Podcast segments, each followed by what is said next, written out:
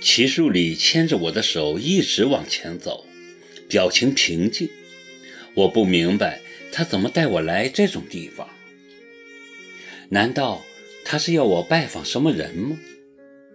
果然，在一个开满野菊花的山坡上，他停住了脚步。我打量四周，发现眼前是几间泥墙红瓦的平房。房子被一个小小的院子围着，院里种着两棵老桂花树，很有大自然的味道。没有树荫的一角晒满红辣椒。一个满脸皱纹的老妇人正在一个大木盆里用米汤水降被单。我就在这出生，在这长大。齐树礼说。我诧异地瞪着他，心里在想：以前齐树杰怎么没带我来过？我一直以为他们一家人是一直住在城里的。齐树杰究竟还有多少事瞒着我呢？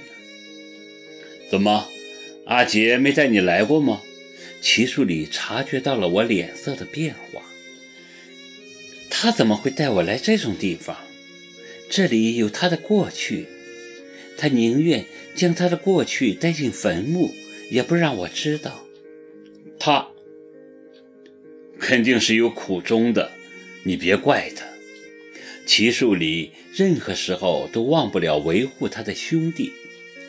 而那老妇听到了我们的谈话声，抬起头，一眼就认出了齐树礼，连忙扔下手里的活，直奔过来。从老屋里出来。齐树礼意犹未尽，继续带着我散心。我们沿着田埂一直朝前走，上了一座山。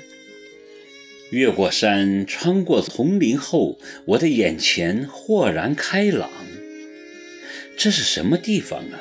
一眼望不到头的荒草，遍野的小花，呼呼的山风。怎么样，美吗？这是哪儿？我在这城里住了二十几年，也不知道有这么个地方啊。这是个山谷，你没发现吗？齐树礼走进极西的草丛。我认识那种草，当地人叫它毛柴草。没有煤火、没有煤气的时候，人们就是用它做燃料，烧水煮饭。那种草叶可以长到半人高，叶距很锋利，一不小心就会把手划到口子，很疼。现在正是冬天，茅草全黄了。这里叫仙人谷，听老人们讲，这里曾经住过一个老神仙，前面还有个仙人洞呢。传说那个老神仙在这山谷修炼了千年，每次练功做法就会狂风四起。现在这个老神仙还在不在不清楚，但是很奇怪，这山谷一年四季都刮着很大的风，即使山那边树叶纹丝不动，这里依然起着风，而且风里夹着细细的花籽儿。一吹进眼里就很难出来，总要揉得你满眼是泪。据说这是老神仙在思念家乡的缘故。我听得目瞪口呆。我童年和少年的大半时光都是在这山谷里度过的。齐树礼边走边说，感觉已陷入了久远的回忆。那时候。阿杰和小静还都很小，也最喜欢到这山谷里玩。小静最调皮，总藏到很深的草丛里，让我们找她。我们没有一次找到过，每次都是她被草里的蚊虫叮得不行了，才自己站出来。等等，我的心里开始起了波澜。小静，山谷。好像有人跟我提起过这样的话题。这里风好大，我停住脚步，若有所思地看着奇树里的背影。是很大，奇树里却没有停下来，像说着梦话一样的自言自语。这么多年了，这里的风一直在我心里吹着，从来就没停过。阿杰和小静的影子总在风里若隐若现。我记得那时候，小静特别爱美，每次来山谷总要戴顶帽子。我们说过她很多次，山谷里风大，戴不住帽子的，可她偏不听。我瞪大眼睛，感觉血直往头上涌，心跳骤然加速。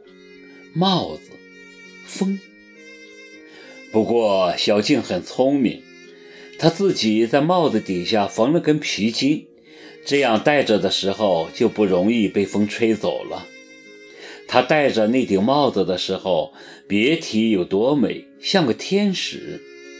可是有一天，他帽子上的皮筋突然断了，一阵风刮过来，那顶被小静视作生命的草帽飞走了。他拼命地哭。我跟阿杰追着帽子赶过了一座山，还是没赶上。小静难过了大半年。后来我们才知道，那顶帽子是他的亲生父母留给他的。我挪不动步子了，山谷的风吹得我睁不开眼睛。我捂住胸口，生怕剧烈的跳动的心脏冲破胸膛。我强迫自己深呼吸，尽可能的保持冷静，心里一遍遍的念叨：不会有这么巧的，绝不会。这种巧合只有在小说、电影里才有。从那以后，小静就变得不快了起来。当然，这也可能是渐渐长大的缘故。为了怕他伤心。我们都再也没有带他来过这山谷，可是他却瞒着我们，自己偷偷的来，仍然毫无希望的寻找那顶不可能找到的帽子。好几次天黑了，他没回家，是阿杰把他从山谷里背出来。每次背回家的时候，他都已经睡着了。手上、腿上全是被草叶划伤的血痕，一条条的，格外的触目惊心。